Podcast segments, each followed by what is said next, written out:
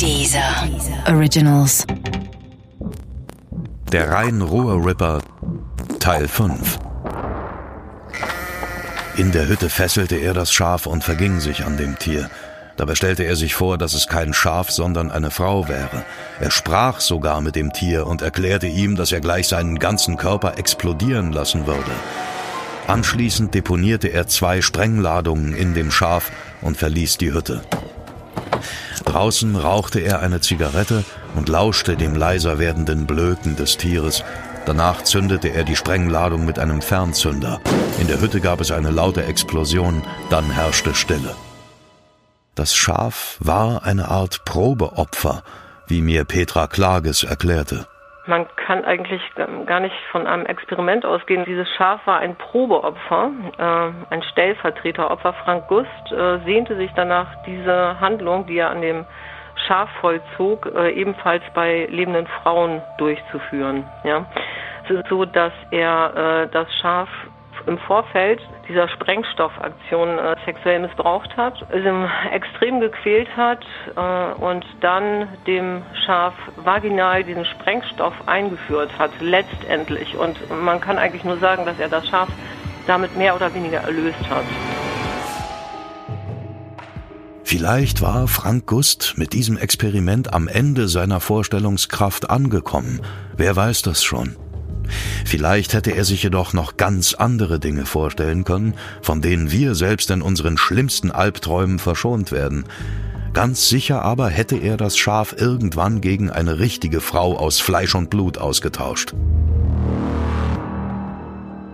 Nach seiner Verhaftung fand die Polizei auf seinem Computer eine Datei mit dem Namen Test X Speicherkapazität.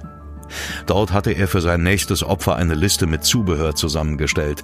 Acht Stück Kabelbinder, mindestens 37,5 Zentimeter lang, vier Stück Klebeband, 10 Zentimeter breit, 35 Zentimeter lang, zwei Paar Einmalhandschuhe aus Vinyl, fünf Stück Kondome, zehn Stück dicke Müllsäcke, Cutter und Klingen, Kondom mit Schwarzpulver gefüllt und drei Stück Zündsatz, Schwefel oder Salzsäure hochkonzentriert, ein Beil, drei Stück Explosivkapseln und drei Stück Brandkapseln.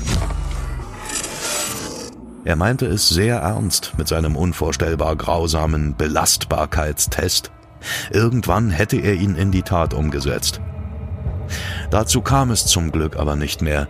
Gegenüber seiner Mutter ließ er in den Tagen nach der Geschichte mit dem Schaf verlauten, dass er eine Frau erschlagen hätte. Vielleicht wollte er sein Gewissen erleichtern. Oder er wollte sich selbst und seine Gewaltspirale stoppen. Möglicherweise wurden ihm seine eigenen Fantasien und der unbändige Zwang, sie in die Realität umzusetzen, unheimlich. Petra Klages ist davon überzeugt, dass er sich bewusst offenbarte, um der ganzen Sache ein Ende zu machen. Das Geständnis seiner Mutter gegenüber war meines Wissens nach, also laut eigener Aussagen von Frank Gust, nicht das erste Mal, dass er geäußert hatte, dass er eine Frau getötet hat. Er hat es durchaus an anderer Stelle bereits im Vorfeld von sich gegeben. Vermutlich war sein Motiv, dass er gefasst werden wollte. Seine sadistischen Fantasien wurden immer extremer, immer ausufernder und das, was wir als ursprüngliche erste Maximalfantasie von ihm kennen, das äh, ist eigentlich noch relativ soft. Also es wurde immer extremer und er wollte gefasst werden. Gusts Mutter glaubte ihm zunächst nicht.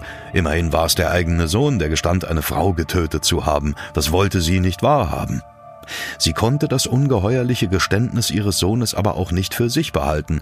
Sie sprach darüber mit ihrer Stieftochter, die sich sofort an das spurlose Verschwinden von Frank Gusts angeheirateter Tante erinnerte. Als die Polizei Frank Gust im November 1999 festnahm, leistete er keinen Widerstand. Möglich, dass es eine Art Erlösung für ihn war. Ganz sicher hätte er weiter gemordet, wie andere Serienkiller auch. Viele Täter berichten auch selbst, dass sie gar nicht so sagen wir mal, unerleichtert sind, dass sie gefasst wurden Oder besser gesagt, äh, sie sagen mit so einer gewissen Art von Respekt oder Wahrhaftigkeit oder so psychopathischer Ehrlichkeit, sagen sie, ja, ich würde auf jeden Fall weiter morden oder ich hätte auf jeden Fall weiter gemordet. Es ist sozusagen besser, dass ich hier im Knast sitze. Frank Gust hat auch selber gesagt, dass er nicht freigelassen werden möchte. Es gibt auch andere Beispiele.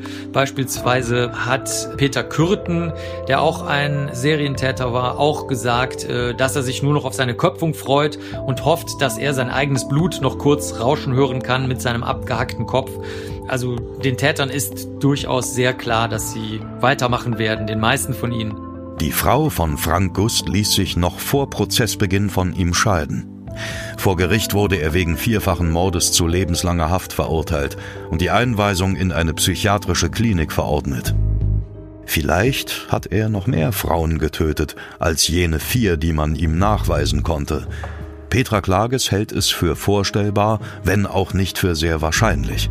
Es ist durchaus möglich, dass es weitere Opfer gibt, wenn auch nicht sehr wahrscheinlich, weil ich seit über zehn Jahren mit Frank Gust zusammenarbeite und weil ich mir sicher bin, dass Frank Gust äh, auch andere Opfer wenigstens am Rande erwähnt hätte. Hat er aber nicht. Eine Therapie, die Gust in der psychiatrischen Klinik begann, brach er kurze Zeit später ab und verlangte in den normalen Strafvollzug verlegt zu werden.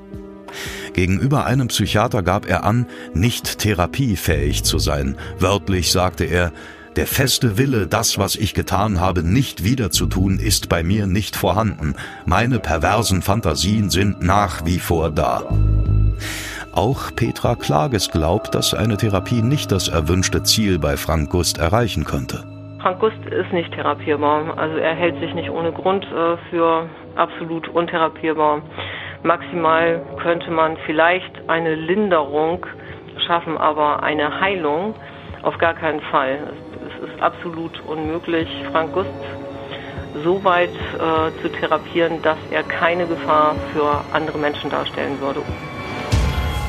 Frank Gust hat nach seiner Verurteilung selbst darum gebeten, nie wieder in Freiheit zu kommen.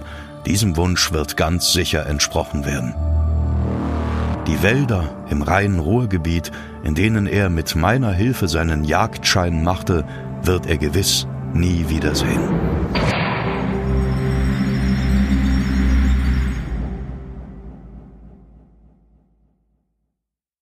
Der Podcast gefällt dir? Höre weitere dieser Originals, Podcasts, Musik und Hörbücher kostenlos auf www.dieser.com.